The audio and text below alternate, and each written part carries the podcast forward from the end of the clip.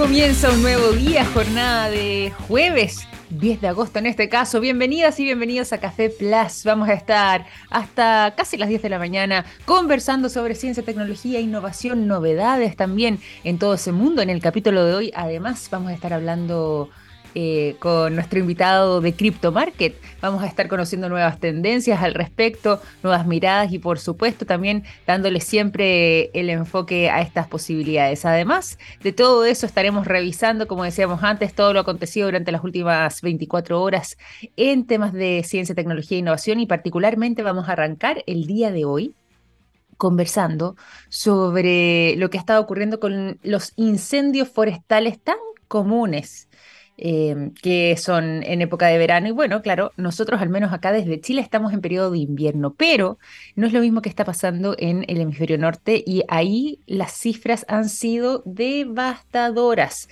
Si es que nos vamos directamente a Canadá, de momento se registran aproximadamente 11 millones de hectáreas consumidas producto de los incendios. Esto no es algo de esta jornada en particular, sino que se ha venido arrastrando hace prácticamente ya un mes.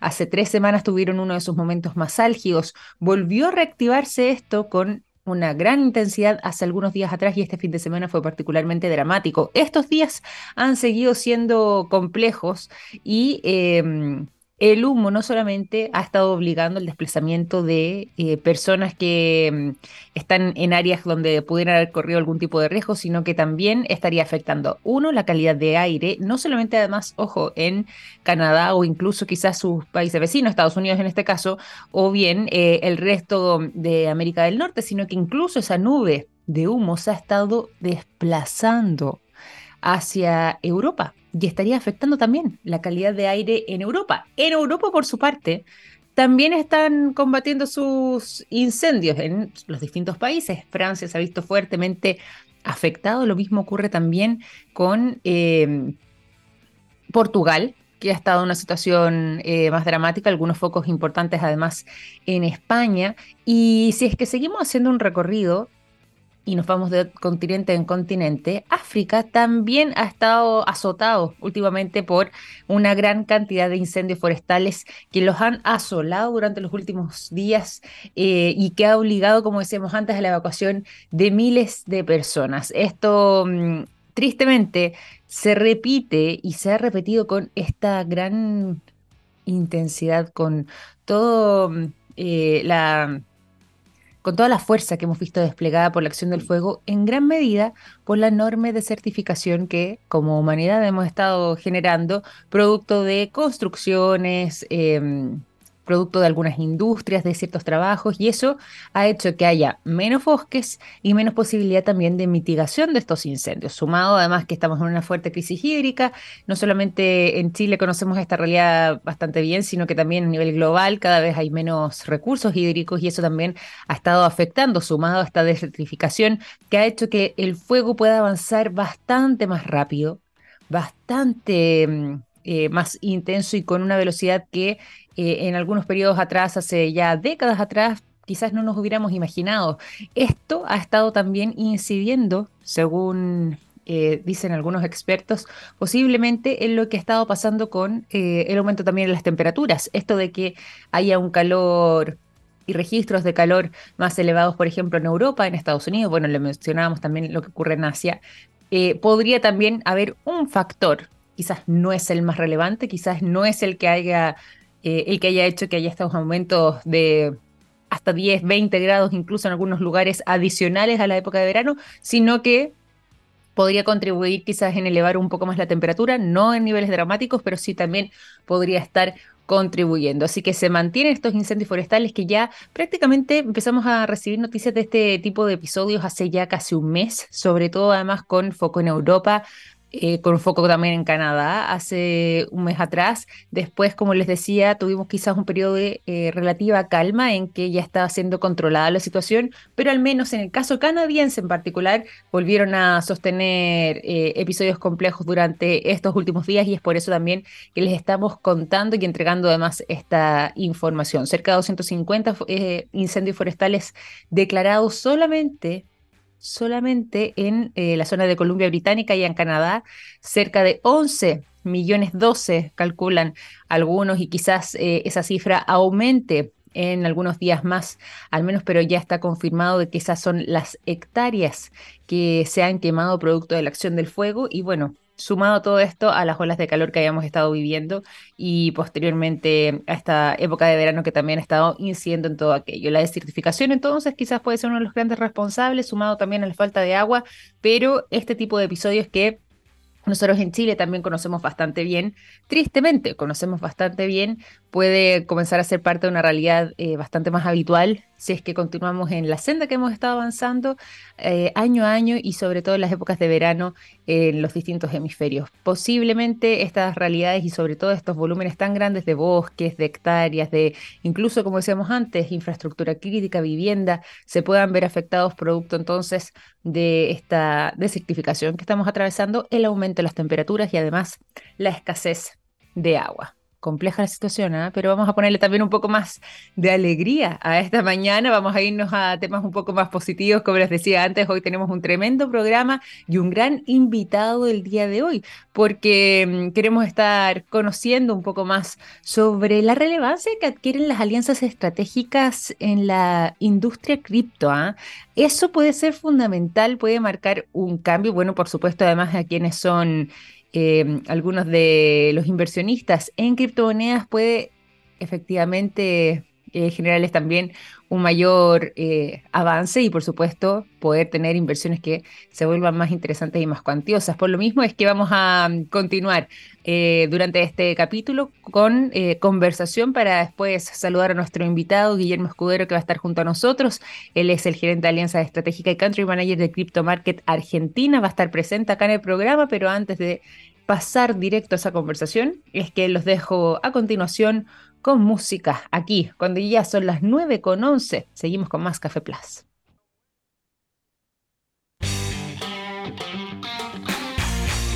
Ya son las 9 de la mañana con 16 minutos. Seguimos en Café Plus, nos vamos a ir a la conversación, pero antes de pasar a eso también es momento de saludar a quienes nos acompañan de manera permanente acá en el programa. Por lo mismo les cuento que los productos de yodo de SQM están en tomografías con medios de contraste que sirven para diagnosticar el cáncer. Gracias a eso, millones de personas inician tratamientos oportunos. Los productos de SQM ayudan a mejorar nuestra calidad de vida y toda la información la puedes encontrar disponible en su sitio web SQM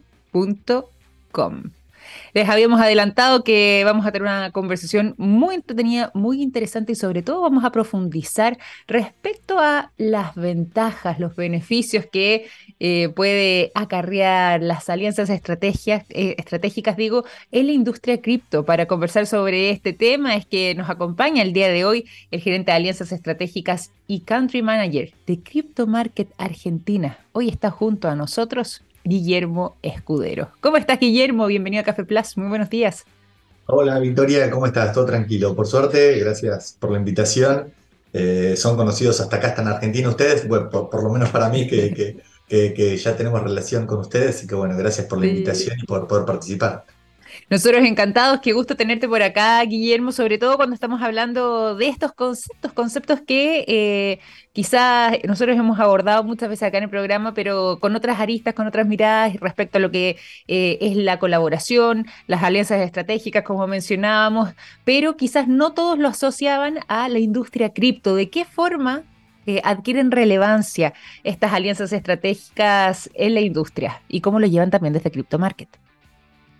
A ver, em, respecto a lo que son, a ver, las empresas como Crypto Market, que no dejan de ser empresas corporativas, más allá de que uno sabe que el mercado cripto y las criptomonedas vienen a, a, disrumpir los modelos económicos y todo lo que uno ya sabe que es una, una tecnología muy disruptiva y como nueva economía algo muy, eh, muy, muy de aspecto liberal, ¿no? Casi te diría.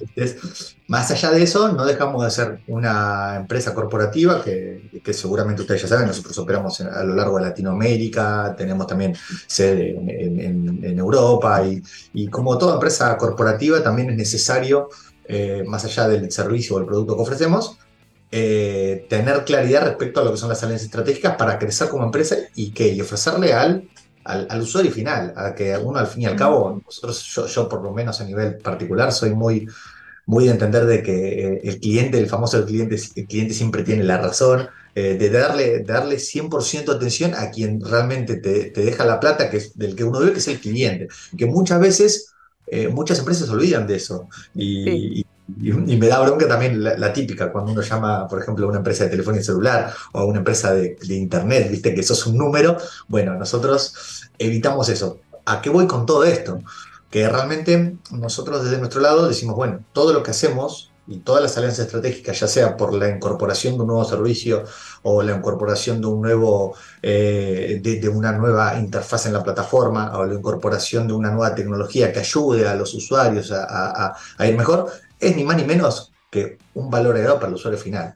O sea, que esa es como la, pequeña, la pequeña gran introducción de, de por qué también es importante una alianza estratégica a nivel corporativo.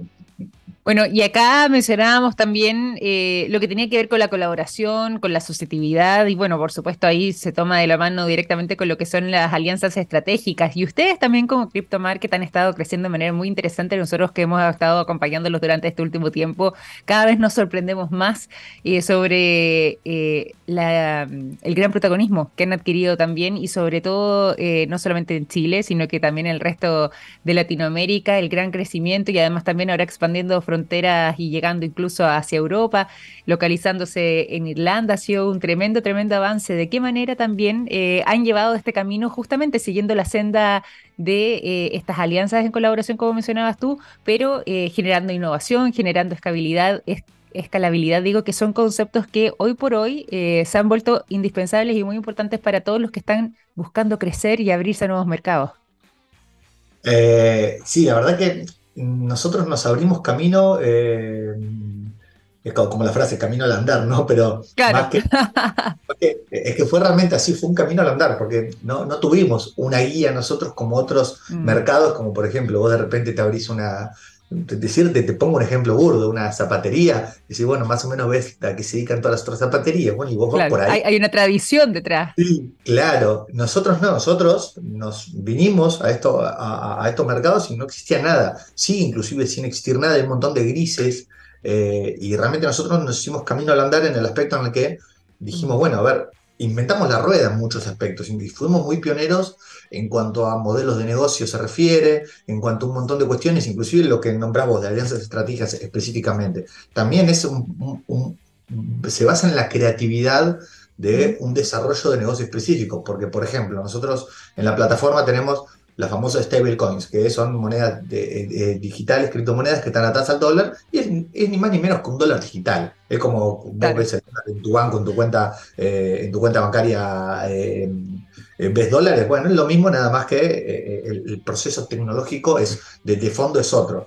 Ahora, también existen otras stablecoins, por ejemplo, como una que se llama Euro Stasis, que también es una moneda atada al euro. ¿Y qué es lo que hacemos nosotros, por ejemplo, también para hacer difusión? Hacemos una alianza estratégica con las blockchains estas específicas, en donde agarramos y decimos, bueno, dale, ya que nosotros tenemos listado tu criptomoneda en nuestra plataforma, démosle forma, empecemos a difundir, que la gente sepa que puede comprar esta criptomoneda, de, qué se trata ese stablecoin, cuáles son los beneficios, y ahí empieza también un poquito a hacer sinergia entre los otros players del mercado, porque realmente hay un montón de players porque están los exchanges, después tenés las blockchains que también tienen cada criptomoneda, después tenés los proveedores de servicio que hay un montón de proveedores que, ofrecen distintos tipos de servicios que obviamente no me voy a poner a andar porque los voy a, los voy a ocurrir con tanta cháchara de, proveedores y proveedores, pero se trata un poquito de, eh, en este aspecto de alianzas estratégicas, realmente ser creativo porque no hay una, un camino específico que vos digas, que creo que pasa en todos los rubros, te va a pasar a vos también en el, rubro de radio, pero es, eh, creo que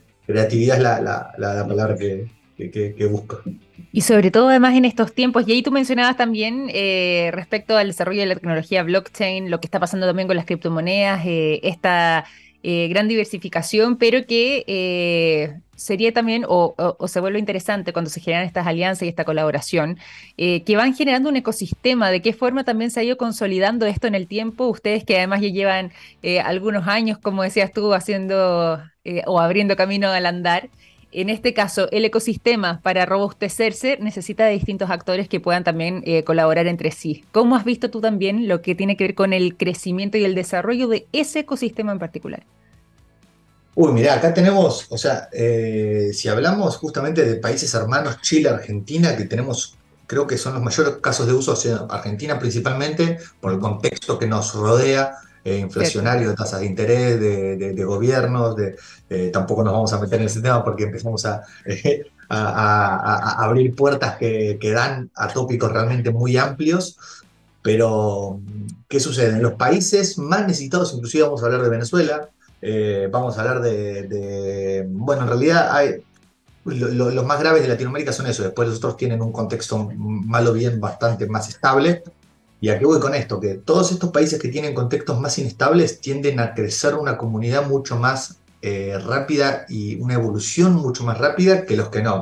Eh, yo hace poco estuve en Perú, que también operamos, y en Perú, mal o bien, eh, tienen una economía estable, un PBI con crecimiento estable, una tasa de inflación del 5%, una economía monetaria aceptada por la comunidad, y me sorprendió que, más allá de que no son un país riquísimo, eh, como tiene una economía estable, no tienen esa necesidad de, estar indagando en otras tecnologías, en otras criptomonedas, en cosas. Mm. Si bien crecieron, y me sorprendió, vos acá venís a Argentina y es un, una una locura de comunidad, una locura de, de, personas que realmente quieren que está, o sea, hay mucha comunidad. Y eso también, por el contexto que nos rodea, que nos obliga a, conocer nuevas alternativas. En Chile, el caso de Chile, que también, digamos, ya trabajando con, los hermanos chilenos hace tanto tiempo, del 2016 que venimos, ya siete años pasan volando, eh, eh, realmente más allá de que ustedes no tienen una economía inestable, justamente tienen, eh, eh, tienen más, más eh, solidez en ese aspecto. Sí tienen una alta digitalización, lo cual también me sorprende mucho. Yo cuando voy allá a Chile, que quiero pagar con efectivo, los complico. de hecho, sí, eso pasa mucho acá, eso es muy cierto. Y me enojo tremendamente. Bueno, digo, bueno, no sé cómo pagarte. Bueno, después me, me, de alguna manera. Pero más allá de eso, em, el poder de, o sea, la, la comunidad crece por contexto o también por eh, avance en la digitalización mismo de su estructura eh, eh, privada. Y allá en Chile creció muchísimo la digitalización y eso también ayuda a que las criptomonedas sean como más de fácil acceso. Pero para ser más concluyente, creo que mm, las comunidades en lo que es mercado cripto, mercado blockchain y demás han ayudado mucho, mucho a, difundir, porque si no, se hace, si no se hacen en equipo las cosas y se hace tipo eh, eh, camino solitario, es más difícil. Totalmente. Y me, dio risa además esta, esta visión que, compartías con nosotros, que además es muy cierta, ¿ah? respecto también quizás los contrastes que existen entre, en este caso, chilenos y argentinos, pero que en un caso como este, si recogemos lo mejor de los mundos, puede materializarse en avance y en crecimiento como el que hemos estado viendo también durante los últimos años con CryptoMarket. Por lo mismo, y aquí quizás me voy a ir una pregunta un poco más personal, pero tú como gerente de alianzas estratégicas y country manager de CryptoMarket en Argentina, si es que tuviéramos que eh, describir en parte lo que implica tu trabajo, lo que consiste tu cargo y cuál es la innovación eh, que viene teniendo una empresa como CryptoMarket con una visión global? ¿Hacia dónde o cómo eh, enmarcarías esa descripción contándonos un poco también hacia dónde se dirige la empresa? A ver, em, el trabajo mío consiste, o sea, muy como gerente también regional de Argentina y alianzas estratégicas, punto uno, estar muy arriba de la parte eh, comercial, porque obviamente como toda empresa tiene su sector comercial y requerimos salir a, a, a traer volumen y a que la gente conozca más allá de que uno eh, lo toma como a nivel personal y a nivel también pasional de que le gustan estos mercados, de que son tecnologías lindas, copadas, súper interesantes, que hacen pensar en un montón de cosas. Más allá de eso, nuestro mi trabajo específico es eh, dar a conocer, punto uno, estas tecnologías desde mi lado personal. O sea, yo a título personal soy eh, una especie de creador de contenido en las redes sociales, pero ¿por qué yo quiero? No, no trato de ser el típico creador de contenido de que de que vende humo, por así decirlo, que dice Bitcoin un millón de dólares. No, no, no. Trato de eh, información que sea genuina y que la gente pueda decir, bueno, tomo esta información que está buena para yo eh, eh, darme vuelta y operar en el mercado. O sea que desde ese lado, bueno, para los que quieran seguirme, Milla Escudero es mi cuenta de Instagram y ahí tengo un montón de cosas, pero mi trabajo es, es poder, punto uno, presentarle estas nuevas tecnologías al, al mercado, ya sea al retail, llegando de una manera, eh, vía eventos, vía estar arriba de, un montón de, de, agendas justamente de otras, de, otra, de, empresas de eventos. Y después, por otro lado, también institucional, salir como cualquier otro eh, vendedor comercial que trata de buscar eh, leads, salir al institucional y ofrecerle también estos servicios de tecnología. Porque acá pongo un paréntesis muy cortito que es que Bitcoin y las criptomonedas no solo sirven para invertir, especular, holdear y decir, bueno, gané, perdí, no, solucionan un montón de problemáticas. ¿Qué problemáticas nosotros, por ejemplo, estamos ofreciéndole? Eh, eh, que esto también responde a la pregunta para dónde vamos. Vamos mucho al institucional, al B2B, al solucionar eh, lo que son remesas, pagos cross-border, pagos, yo que sé, nóminas, porque hay un montón de empresas que en vez de utilizar las vías bancarias tradicionales, SWIFT, o ni hablar de Western Union, o, empresas que, que, o te cobran demasiado o los tipos de cambio no son competitivos, ¿qué hacen? Utilizan blockchain para sus necesidades financieras eh, cross-border. Empresas, yo que sé, intercompanies que necesitan pagar fondos eh, al exterior o, repatriar fondos del exterior hacia acá, eh, pago proveedores, pago nóminas, un montón de soluciones que vos decís, ah, bueno, el mercado cripto, entonces está, ahí te das cuenta cuáles son las bondades y para dónde vamos para eso para, para solucionar y solventar un montón de eh, necesidades institucionales globales que hay vía blockchain, más que hablar de Bitcoin como, como modelo de, de inversión, vehículo de inversión.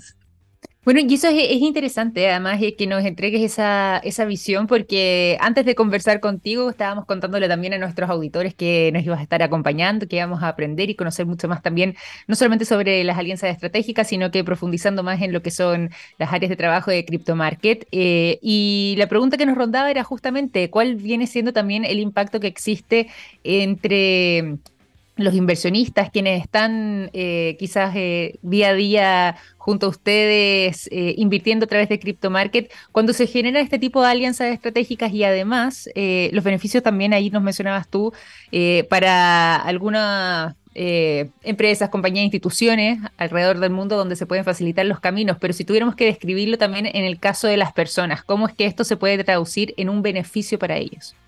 Uy, para las personas también, imaginémonos, a ver.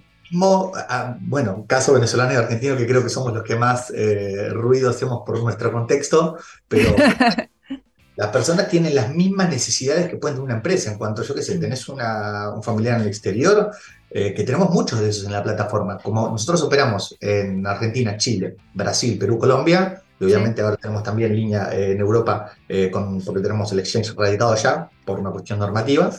Eh, imagínate que hay un montón de personas que tienen familiares a, lo largo de Latinoamérica y ¿qué es lo que hacen? En vez de utilizar las transferencias bancarias, que obviamente recordemos que utilizar el modelo blockchain versus el modelo bancario no significa evadir eh, justamente.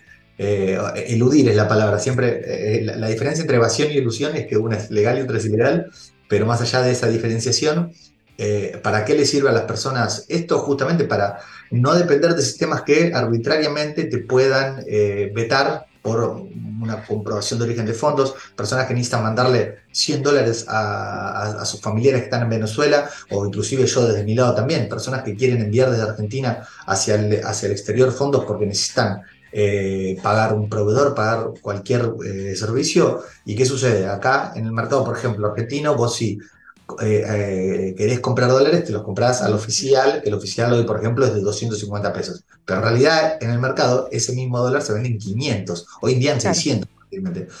¿Y qué sucede con esto? Hay un montón de cuestiones arbitrarias de los bancos o los gobiernos o los mercados que hacen que de repente vos digas, uy, no está bueno utilizar este sistema porque no me es tan ventajoso eh, y prefiero utilizar blockchain, que es un mercado más transparente, y a las personas también. Lo, mismo que comenté para las instituciones, que son pagos cross-border porque tienen necesidad de enviar fondos a un familiar, un proveedor, por realizar un pago justamente eh, por alguna necesidad. Y también, a ver, más allá de eso, que son necesidades específicamente de pagos, eh, beneficios, mirá lo que te digo, jubilatorios de largo plazo. Yo, por ejemplo, trato de ahorrar. Yo, uno nunca sabe cuáles van a ser las suertes de sus vidas.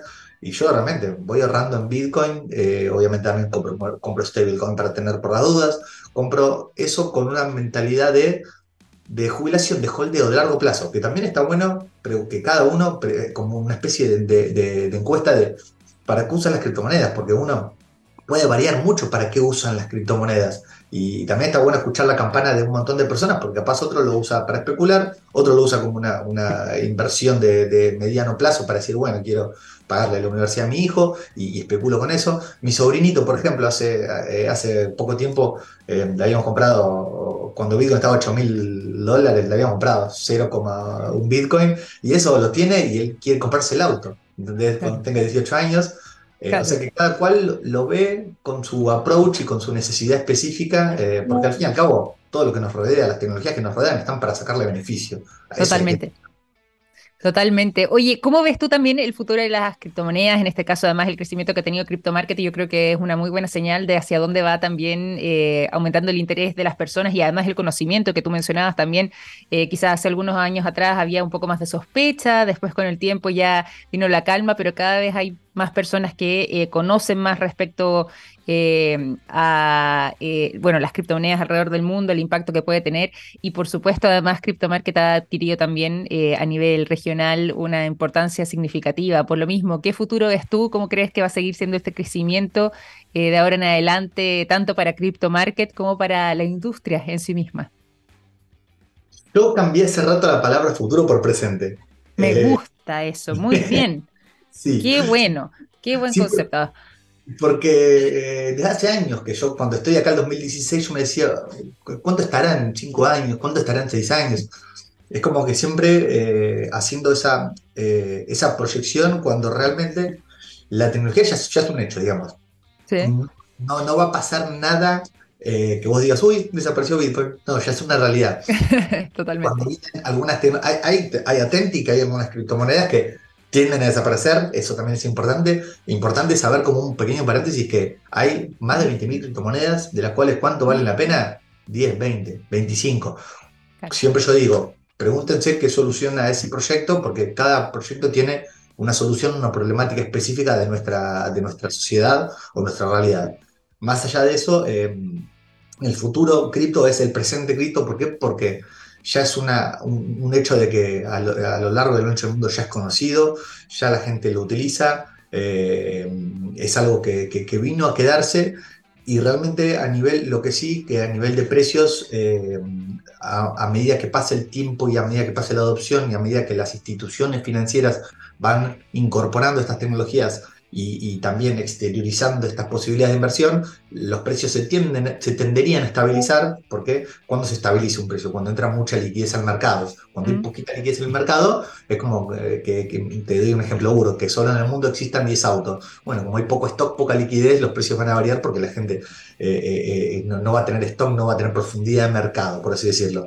Ahora, más allá de eso, para dónde va el mercado cripto, yo creo que apunta mucho a, eh, a solucionar problemas institucionales de largo plazo, pero también a darle a las personas esa posibilidad de que si no quieren depender de un sistema bancario, de que si no quieren depender de un sistema de jubilación, puedan hacerlo. O sea que eh, siempre creo que la gran conclusión que digo no es que es A o B, es A y B. O sea, hay muchos que la típica es Barcelona, Madrid. No, no, no, es, son los dos. Es lo que ya tenemos, que son las economías tradicionales, bancarias, mercados bursátiles y Bitcoin.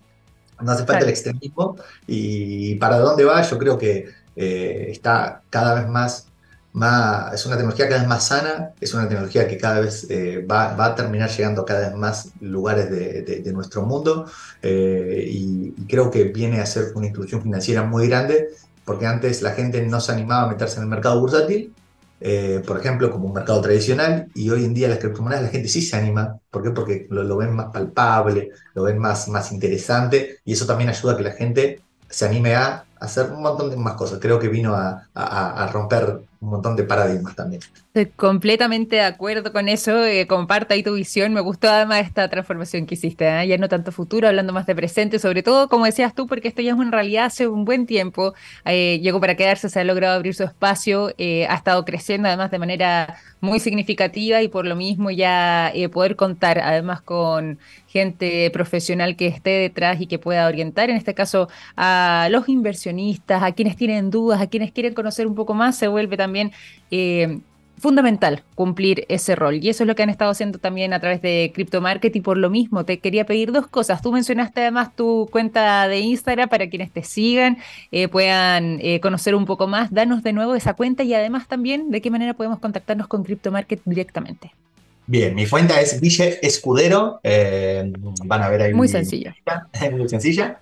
y ahí van a ver también un montón de otras redes para que me puedan seguir porque hay canales de YouTube y demás. Y para lo que es Crypto Market, uno puede ingresar por la web que es cryptomkt.com. MKT vendrían a ser las siglas de market, pero pueden, si ponen en Google Crypto Market, les va a aparecer. Y en Crypto Market mismo hay, si necesitan dudas, quieren comunicarse con alguien, abajo a la derecha hay una pequeña burbujita en donde la tocan y ya se pueden contactar con soporte que eh, tenemos un equipo de superhumano que tratamos de, justamente humanizar mucho la, atención con la gente, así que, que no duden en comunicarse, en entrar en contacto, en preguntar que estamos para eso, así que nada, también te agradezco Vicky tu, tu, buena onda y, buenas preguntas, porque la verdad que eh, lindas preguntas para poder eh, desarrollar, siempre quedan más ganas de desarrollar, así que bueno, ya habrá otros momentos. O sea, es que por lo mismo vamos a pactar ahí desde ya y la posibilidad de otro contacto más adelante, que nos acompañes, porque esto da para mucho. Siempre nos quedan preguntas a nosotros también en el tintero, así que desde ya ya agendamos una eh, nueva conversación contigo, ¿te parece? Dale, buenísimo, Vicky, te agradezco el espacio y un gusto por charlar con vos.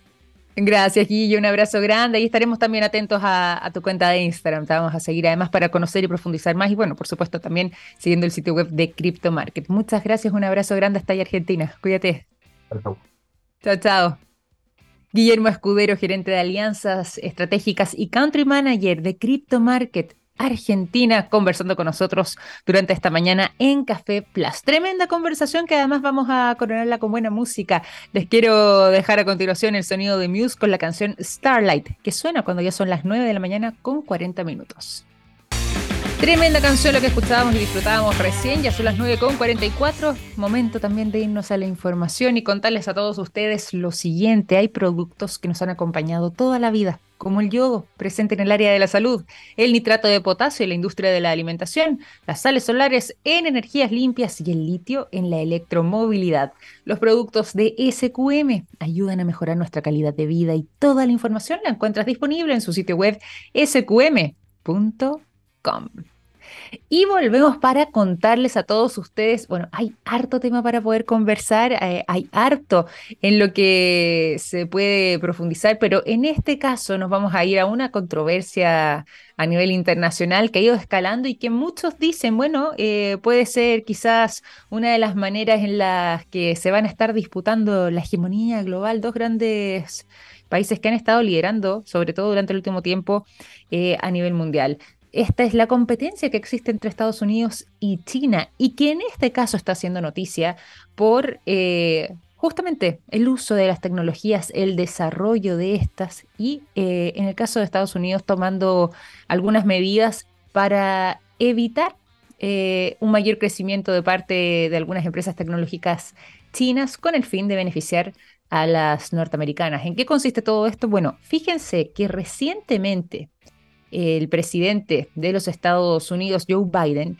firmó una orden ejecutiva, esto fue hace tan solo algunas horas atrás, que impone límites a las inversiones estadounidenses en ciertas empresas tecnológicas chinas, con justamente la intención de eh, evitar que esos dineros vayan a parar en estas empresas chinas y sigan haciendo crecer ese mercado, considerando además esta especie de disputa que ha existido entre ambas naciones desde hace un buen tiempo, sobre todo además en lo que tiene que ver con desarrollo. Bueno, en... Eh, esta iniciativa que acaba de firmar el presidente de Estados Unidos no se descarta la posibilidad de que las relaciones entre ambos países se tensen aún más. ¿Por qué? Bueno, de partida porque se estaría limitando estas posibilidades de inversiones, pero algunos están señalando que podría ser una especie de provocación que estaría haciendo Estados Unidos eh, ante China frente a esta realidad, sobre todo generando además desde el Poder Ejecutivo un mandato de este tipo y posiblemente, en este caso China, eh, podría estar eh, en el futuro quizás contraatacando o respondiendo a este golpe que le acaba de enviar a Estados Unidos. Según lo que señaló el propio mandatario norteamericano y que lo dijo posteriormente de haber emitido esta firma, él desde su punto de vista, ojo que aquí está defendiendo también los intereses de su país, pero él señaló que eh, tienen la sospecha Estados Unidos de que China estuviera involucrado en una amplia y larga estrategia que podría dirigir, facilitar o incluso apoyar avances en tecnologías sensibles y productos que vendrían siendo críticos para las capacidades militares. Ojo con eso, ¿ah? las capacidades militares, señaló, de inteligencia, de vigilancia e incluso cibernéticas, y no solamente en Estados Unidos, sino que en el resto del mundo, en todos los países. Y por este motivo y bajo este, esta excusa es que con el alero de estas palabras, Joe Biden entregó esta firma justamente en tiempos donde la relación entre ambos países ha estado bastante tensa, bien lo sabemos, y que eh, podría de alguna forma u otra eh, responder China quizás con alguna medida similar a lo que tiene que ver con eh, este tipo de inversiones, lo que a la larga podría también afectar a Estados Unidos de alguna otra manera. Vamos a ver de qué forma se sigue desarrollando todo aquello. Acá se enalboraron algunas excusas de espionaje, no, no, directamente, pero sí de una forma mitigada, lo que tiene que ver con inteligencia, lo que tiene que ver con el avance de la tecnología, pero también en temas de seguridad. Sobre todo, además, y aquí vamos a agregar otra otra información a este contexto, ¿ah? sobre todo porque además hay una gran disputa entre China y Estados Unidos en lo que tiene que ver con eh, algunos metales, particularmente con el galio y el germanio, que vendrían siendo los metales con los que China podría contraatacar a eh, Occidente y particularmente a Estados Unidos en esta llamada guerra de los microchips. Hemos conversado en alguna oportunidad en el pasado acá en el programa, no sé si lo recuerdan, pero desde hace un tiempo ya China comenzó lo que era una restricción de las exportaciones de estos dos elementos en particular, el galio y el germanio, que eh, ellos generan y eh, restringió estas exportaciones de estos dos elementos que vendrían siendo determinante para lo que son la industria de los semiconductores y por supuesto tensiona aún más las relaciones entre China y Estados Unidos. Y eh, ellos al limitar estas exportaciones, al restringir el acceso a esto, más difícil se le ha vuelto a Estados Unidos y bueno, al resto de Occidente también poder desarrollar eh, lo que algunos dicen puede ser parte eh, protagonista de nuestro futuro, como son los microchips, con diversa variedad de fines, pero sobre todo eh, esenciales para el desarrollo de las nuevas tecnologías. Así que esta... Mm, esta especie de restricción de parte de China hacia esta eh, cadena de suministro global que tienen, porque son por lejos los líderes en estas producciones de galio y germanio, estaría limitada y quizás algunos señalan podría ser esta respuesta de Joe Biden a través de esta firma que emitió ayer eh, justamente un ataque o un golpe de vuelta a China por estas restricciones que hemos conocido desde hace algunas semanas en los suministros de germanio y de Galio hacia Occidente. Vamos a ver cómo sigue desarrollándose toda esta historia que nosotros miramos quizás con eh, algo de palco, pero que de alguna forma u otra también nos impacta a nosotros en nuestro día a día, sobre todo además en este mundo globalizado en el que nos hemos estado moviendo y bueno, haciendo caso también a nuestras eh, realidades y lo que eh, lo dependiente que somos también de ambos países. Bueno, y ahora nos vamos a ir a otro tema. Vamos a hacer un giro completamente y nos vamos a ir al mundo del teletrabajo, un mundo que vino a explotar fuertemente en pandemia, que a muchos les quedó gustando. Hay algunos que decían que no, que prefieren la oficina, escapar quizás un poco del espacio de la casa. Hay otros que por el contrario, prefieren mantenerse en ese ritmo de teletrabajo y hay empresas que incluso estuvieron fomentando todo aquello. Una de esas compañías era Zoom, que se había logrado mantener en modalidad de trabajo remoto, no en toda su planta, pero sí eh, en una cantidad importante. Y ahora está haciendo noticia porque acaba de darle un golpe de knockout eh, al mundo del teletrabajo. ¿Por qué? Porque exigieron a sus empleados regresar a las oficinas, porque desde su perspectiva, desde la plana ejecutiva de Zoom, se generaría mucha más ineficiencia en quienes estaban desarrollando este trabajo remoto. ¿Qué piensan ustedes? Ah, bueno, esto no le cayó muy bien a, quienes estaban en la modalidad de teletrabajo, sobre todo quienes efectivamente habían optado por esta posibilidad, pero Zoom descartó que exista la opción de eh, mantenerse a través de este sistema, así que por lo menos señaló o se vuelve la presencialidad completa o en algunos casos cierta modalidad híbrida, es decir, estando entre la oficina y la casa para poder desarrollar algunos trabajos, pero según su punto de vista esto estaría afectando a la productividad de esta compañía. Y por esa razón es que durante la jornada del día de ayer se anunció que van a solicitar la vuelta a las oficinas de la mayor parte de su planta. Como decíamos antes, no quizás en una totalidad, algunos se van a mantener con un sistema híbrido, pero sí en una parte o en una cuota significativa. Y se teme, y por qué está haciendo esto noticia alrededor del mundo y por qué además los medios estadounidenses eh, han estado observando este anuncio con detención, porque se teme que cuando estamos hablando de un actor o de una compañía, una empresa tan grande como es Zoom, pudieran otras un poco más pequeñas y que se habían mantenido en esta modalidad replicar esta misma, este mismo escenario, esta misma determinación para el resto de sus trabajadores. ¿Podrá convertirse esto en una nueva realidad? Es decir, la vuelta definitiva quizás a las oficinas, a la presencialidad en los trabajos y dejar de lado lo que era el trabajo remoto. Hay algunos que dicen que no, que no, una golondrina no hace verano, no hay que aventurarse todavía con aquello, pero sí por lo menos en el caso de esta empresa en particular, que cuenta, dicho sea de paso, ¿ah? con una planta bien importante de trabajadores, 7.400 personas contratadas, 7.400 funcionarios, solo en Zoom, que en su mayoría entonces van a dejar de trabajar desde sus hogares para regresar directamente a las oficinas. Vamos a ver cómo les resulta. ¿ah? Hay algunos que después de la experiencia se han encontrado con que en realidad no era tanta la, el cambio. Vamos a ver cómo lo viven desde Zoom. Al menos el anuncio ya está hecho y próximamente, posiblemente ya el otro mes, la vuelta a las oficinas sea una realidad. Y con esta información es que vamos a ir finalizando este capítulo de Café Plus. Ya son las 9 con 54 minutos, a punto de cambiar el reloj, pero antes de despedirnos les tengo una invitación importante y esa es a seguir en sintonía de Radio TX Plus. ¿Por qué? Bueno, porque hoy es jornada de día jueves y se viene un tremendo capítulo de la ciencia del futuro junto a Daniel Silva. Así que sigan en sintonía, ya son las 9.55, nos despedimos hasta mañana, les mando un gran abrazo, que estén muy bien y que tengan un excelente día jueves. Cuídense mucho, chao, chao.